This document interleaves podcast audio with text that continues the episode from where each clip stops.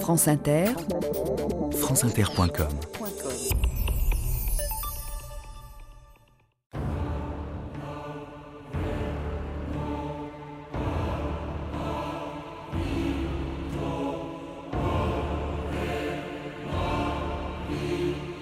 Je suis né inconsolable. Louise de Villemorin. «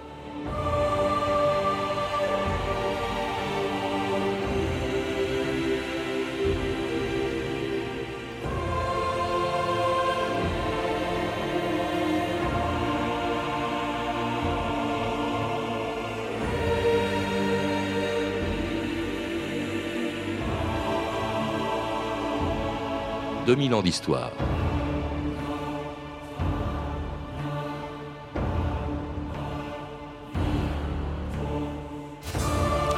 Louise de Villemorin est morte le 26 décembre 1969 à l'endroit même où elle était née 67 ans plus tôt. Dans sa maison de Verrières-le-Buisson, dont cette femme d'esprit avait fait au XXe siècle ce qu'étaient les salons littéraires du siècle des Lumières. Écrivain et poète, sa beauté et son élégance exerçaient sur tous ceux qui l'avaient rencontré un pouvoir de séduction qui avait ensorcelé Saint-Exupéry, André Malraux, ses deux maris, un milliardaire américain et un aristocrate hongrois, mais aussi Roger Nimier, Orson Welles, Léo Ferré, et même Jean Cocteau qui a dit un jour à Louise de Villemorin ce qu'il n'a sans doute jamais dit à une femme, Vous êtes une sainte, je vous épouse. Bref, dès sa plus tendre enfance, et bien avant ses premiers poèmes et ses premiers romans, Louise de Villemorin était d'abord, comme l'écrit Jean Chalon, une machine à plaire. Elle le reconnaissait elle-même au micro d'André Parino en 1957. Qu'est-ce qui vous passionnait à l'époque de vos 10 et 12 ans? Alors, la folie des collections, ça, la folie. Collectionner tout. Et ma poupée. Ma poupée était ma passion, ma véritable passion. Plaire aussi. Faire rire, dire des bêtises, euh, euh, être tout ce qu'il y a de plus fanfaron en parole et tout ce qui au monde de plus poltron dans la réalité. Je suis un peu heureuse. Mais aimant toujours beaucoup faire des conquêtes, séduire, m'imaginant toujours dans des situations on ne peut plus en vue. Moi, je rêvais toujours que j'étais absolument couverte de bijoux et une cantatrice ultra célèbre. J'étais sur la scène, c'est des applaudissements, on me lançait des fleurs, des bouquets, je me pâmais. Enfin, c'est toujours être sur une scène et recueillir énormément d'applaudissements. Voilà, ça c'était mon idéal.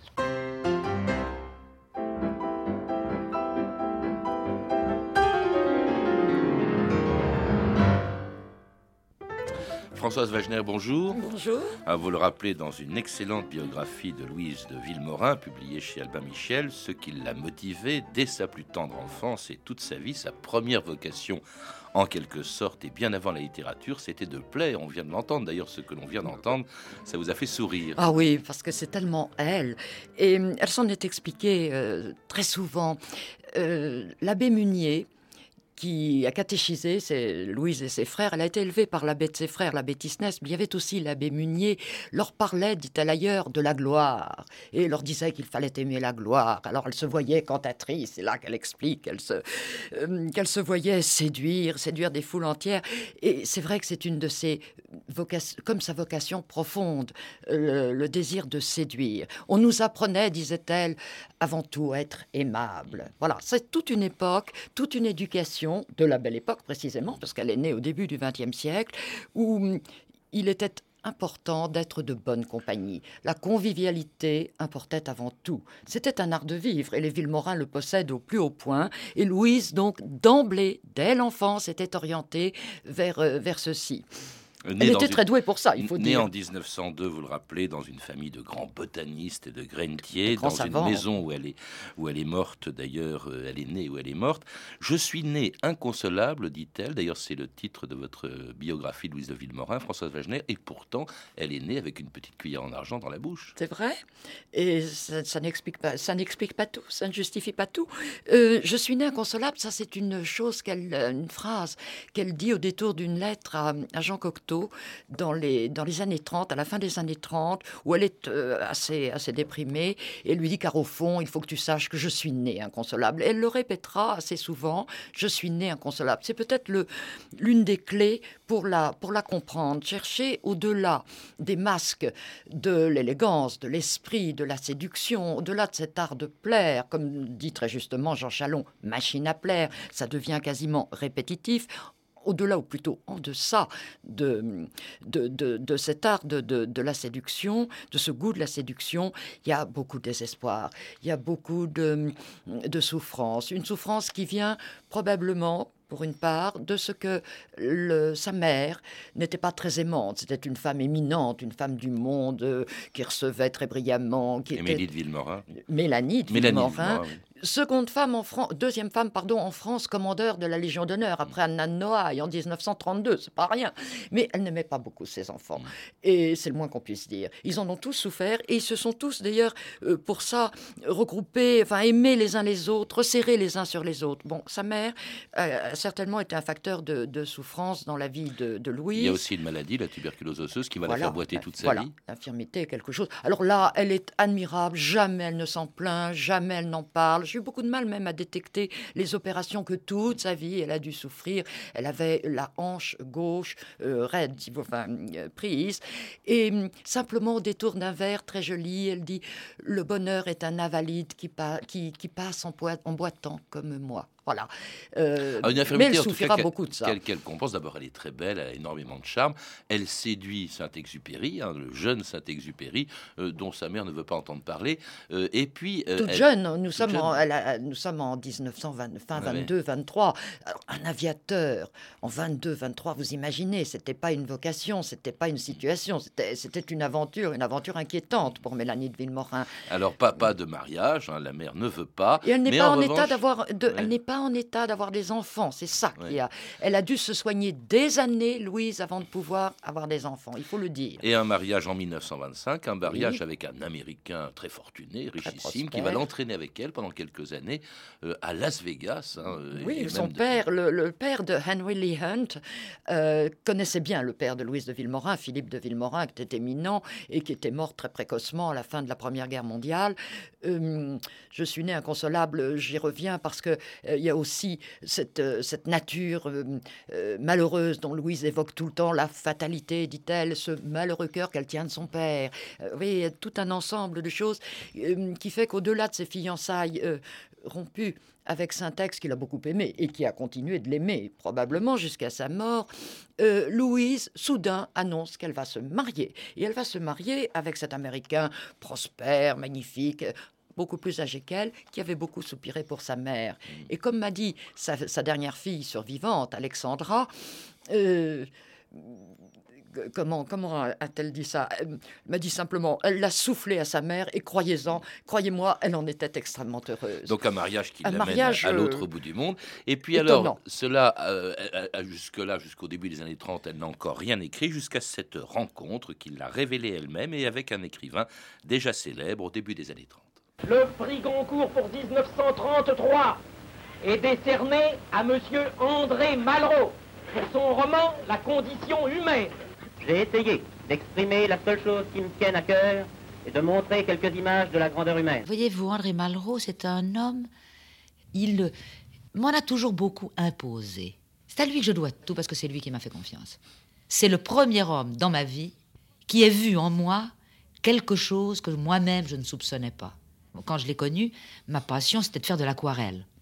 Un beau jour, André Malraux m'a dit Eh bien, au lieu de peindre, vous devriez écrire. L'idée d'écrire ne m'était jamais venue. Et c'est ainsi que, dans le premier livre que j'ai fait, j'ai commencé à cause de lui, à cause d'un exemple qu'il m'avait donné, c'est en regardant une plume volée, etc. Voilà.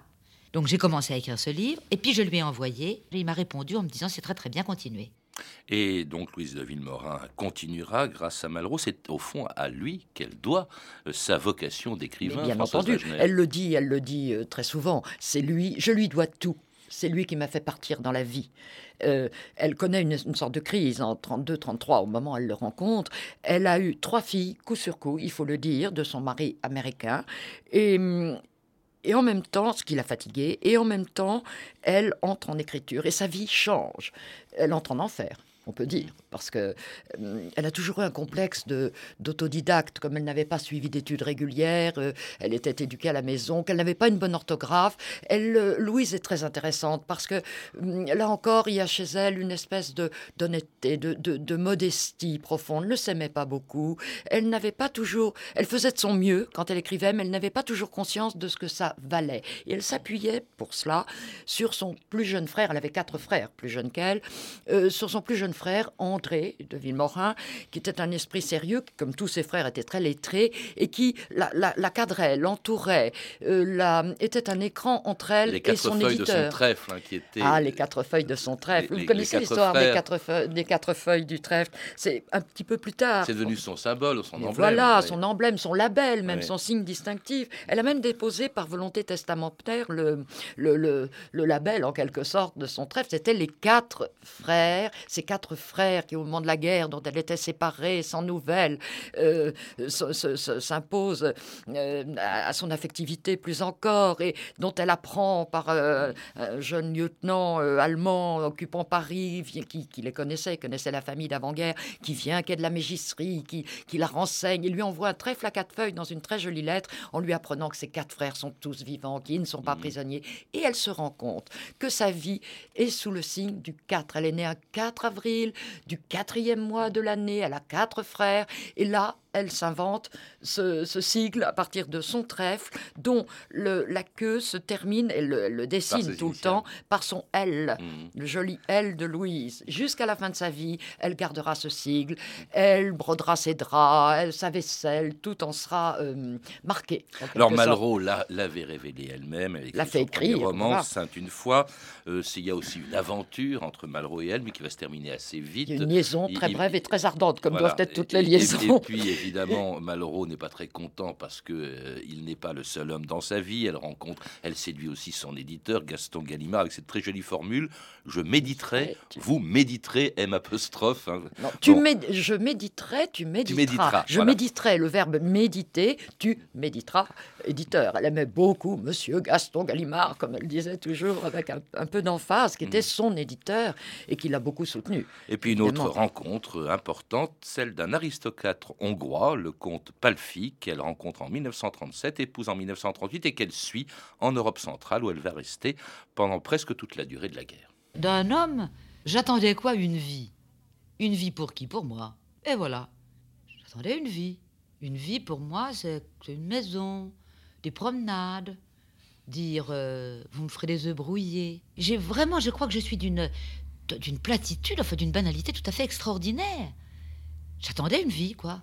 Puis aller au magasin, aller pêcher à la ligne a une rivière. C'est une vie pour moi. Mais rentrer chez soi, ça c'est pour moi c'est la vie. Voilà, par exemple, mon mari un homme exquis.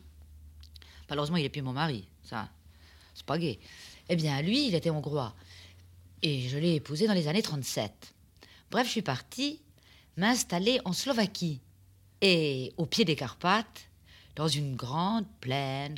Eh bien, pendant huit ans, je suis restée là. J'y ai été parfaitement heureuse. Avec un homme qui ne m'a jamais été fidèle. Eh bien, je serais restée toute ma vie, loin, au pied des Carpates. Pourquoi? Pour cette vie, plus que pour cet homme. Bonsoir Louise. André, Oui? Je vais partir. Je vous suis très reconnaissant de vouloir partir. C'est une idée comme seule peut en avoir une femme de votre qualité. Mais ce n'est pas une bonne idée. Notre bonheur conjugal est à notre image. Ce n'est que superficiellement qu'il est superficiel. Nous avons joué avec le feu. Moi surtout. Mais votre désir de partir prouve que ma confiance en vous était justifiée. Et c'était un extrait du roman le plus célèbre de Louise de Villemorin, Madame II, hein, qui ressemble un peu au fond au rapport qu'elle avait avec ce comte Palfi, euh, auprès duquel elle a passé en Hongrie les années, on, on a l'impression, en tout cas vous l'écrivez, Françoise la dit. plus heureuse de sa vie. C'est elle qui le dit jusqu'à la, jusqu'à la fin, jusqu'à la mort de Palfi en 68. Les, les années, les seules années heureuses de ma vie, plus heureuses de ma vie. Il y a de quoi. Moi, je suis allée à Pune-Mérite sur les traces Le- de, de- de de- de Louise. C'est- tout à fait admirable. C'est tout à fait tout à fait splendide et on comprend qu'elle se soit sentie euh, une, très, une très bonne et très heureuse châtelaine auprès d'un homme qui était solaire, qui était magnifique. Euh, de, de, qui la trompait pas mal quand même. Non, mais ça n'a rien à voir, si je puis dire, parce que Louise, de ce côté-là, savait qu'elle ne pouvait pas être pleinement satisfaisante pour elle qui que ce soit.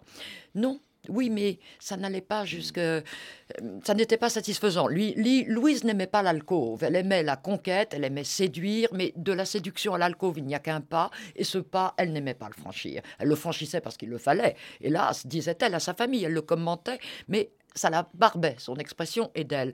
Malheureusement, euh, pour elle, parce qu'elle n'était pas très satisfaisante auprès d'un de, homme, par exemple, comme Palfi, qui était beau, magnifique, un grand seigneur à l'européenne, euh, encore libre, vous voyez.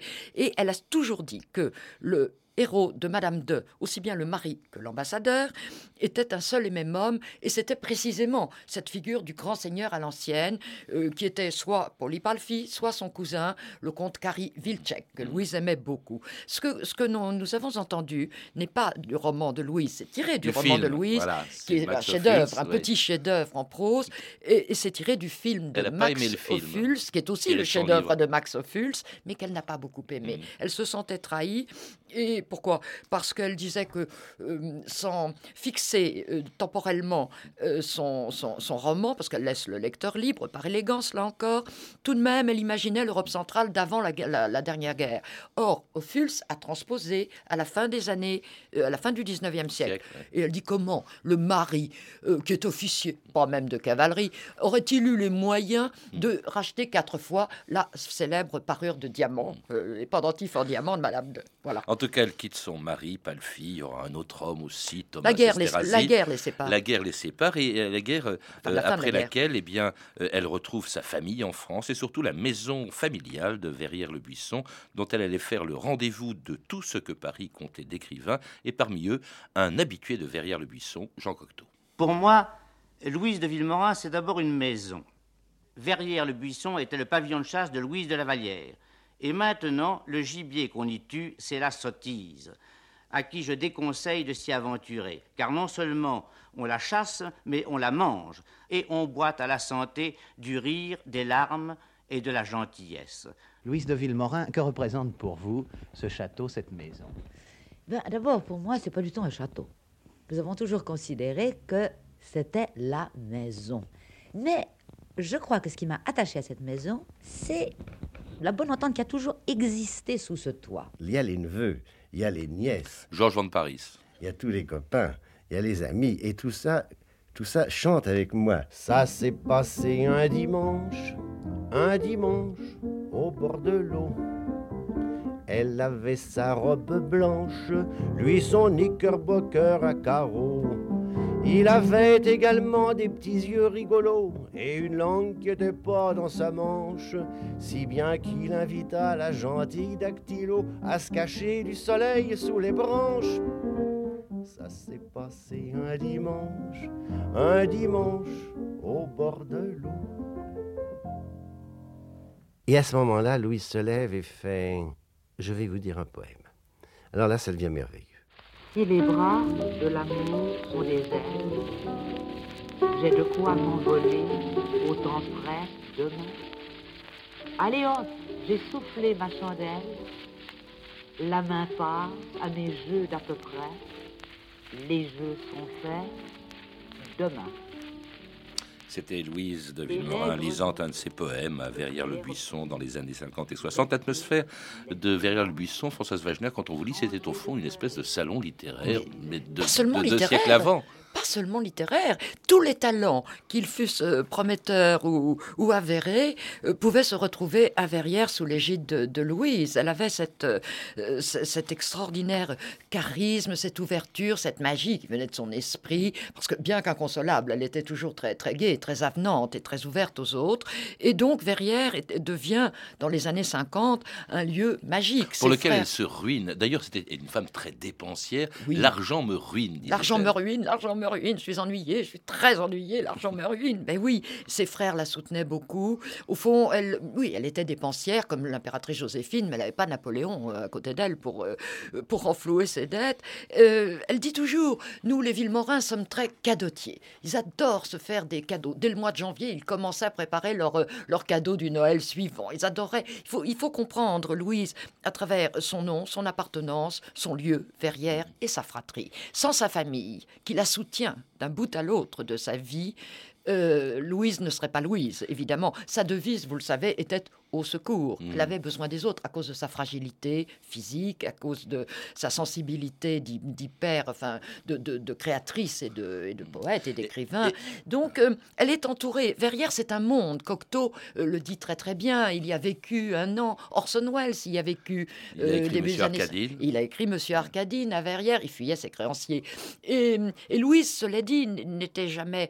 Enfin, elle dit toujours qu'elle est pauvre. Euh, voilà, parce qu'elle elle est très collectionneuse. Elle, elle le disait tout à l'heure. Elle ne, ne résiste pas au, au plaisir de faire plaisir et, et de se faire plaisir aussi. Et ça entraîne, un engrenage. Elle disait toujours acheter n'est pas payer. Mm. Ou argent en poche est argent qui s'ennuie. Collectionneuse d'hommes aussi, donc Euh, Welles, vous avez oui, cité. mais enfin pas Roger au sens, oui, mais pas au sens, euh, au sens vulgaire du mot. Ouais. Elle aimait séduire, elle séduisait beaucoup, et elle a séduit toute sa vie. Roger Nimier, Vous citez une rencontre avec Pierre Segers, par exemple. Alors, Oui. elle a ce mot extraordinaire, je crois, parce qu'il y a beaucoup d'énigmes dans votre livre, que ça, c'était quelque chose d'inédit qu'on retrouve. C'est sa rencontre avec euh, Pierre Segers. Il faut croire que j'étais à mon avantage, car en sortant de table et sans me consulter, il me conduisit dans un hôtel de passe. Et elle avait 60 ans. Oui, voilà.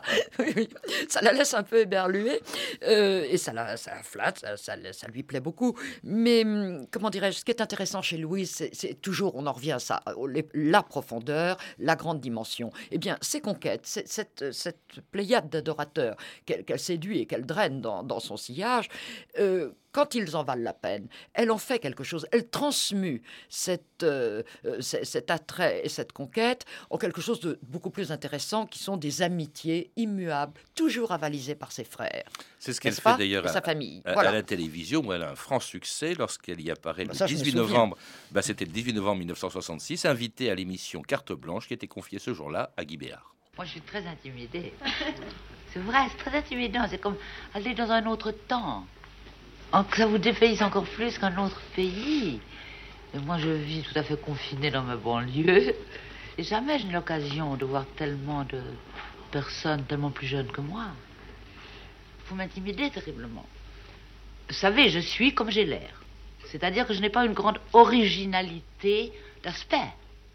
Attendez, je ressemble un peu, pas, vraiment, disons-le, énormément, même d'une façon stupéfiante à ma grand-mère. eh bien, écoutez, je vous jure que c'est vrai.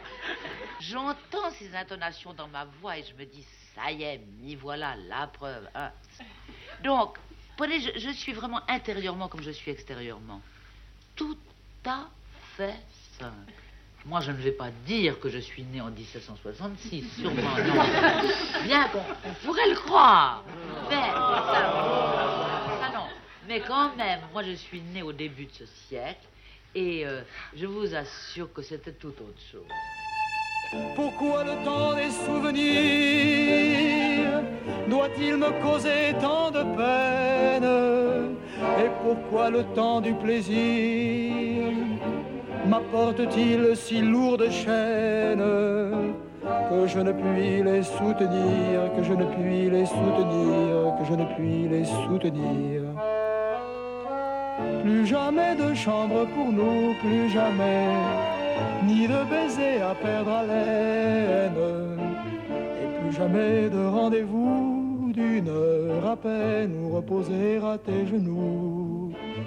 Plus jamais, chanté par Guy Béard sur un très beau texte de Louise de Villemorin, comme tous ces poèmes d'ailleurs qui sont d'une facture classique et en même temps euh, plein de nostalgie. J'ai perdu le cœur et la tête et le bateau de mes conquêtes ne porte plus que mon tombeau. C'est plein de... c'est- La poésie peut-être c'est ce qu'il y a de plus beau chez, chez Louise de De plus Villemorin. profond, de, Ouais. de- de plus Et essentiel. là où on voit une femme en détresse, vous, vous le dites, au secours, c'était sa devise, et un secours qu'elle ne trouvera pas vraiment auprès de son grand amour des années 30, André Malraux, qui réapparaît en 1967 et qu'elle retrouve, qu'elle reconquiert, qu'elle reconquiert à travers 30 des ans lettres, plus tard. Mais oui, 35 ans plus tard au moins, à travers des, des, des lettres admirables qui, qui, sont inédites et que euh, Florence Malraux, la fille d'André Malraux, m'a donné, m'a confié, et, et, qui sont extraordinaires. 300 lettres de Louise, où avec ses armes d'écrivain dans sa, dans sa maturité, dans sa plénitude, elle reconquiert un homme avec lequel elle avait vécu quelque chose de bref, d'ardent, qui avait laissé une cicatrice des deux côtés, car il n'était pas allé jusqu'au bout de leur histoire.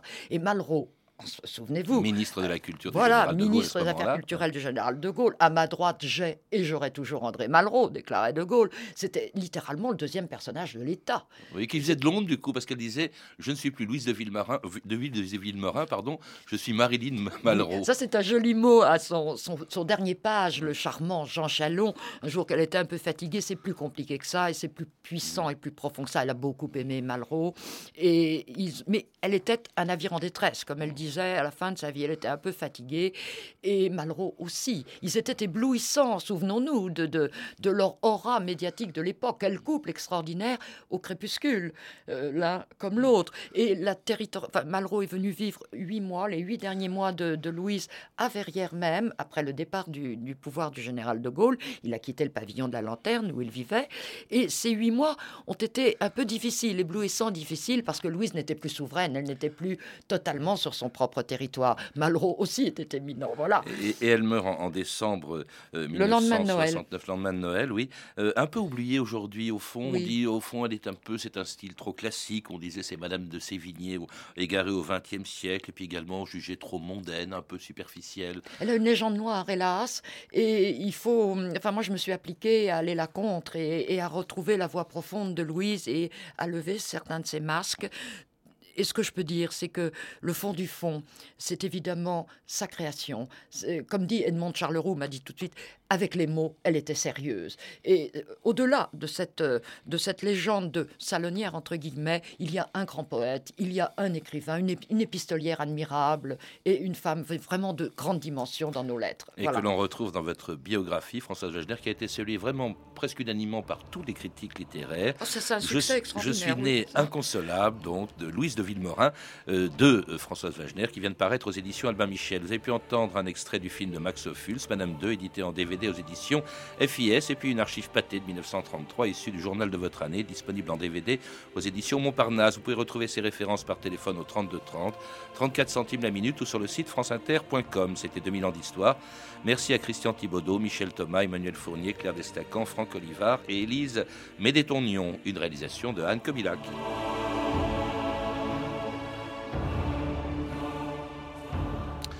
Demain, dans 2000 ans d'histoire, à l'occasion de l'exposition qui lui est consacrée, Marie-Antoinette à Versailles.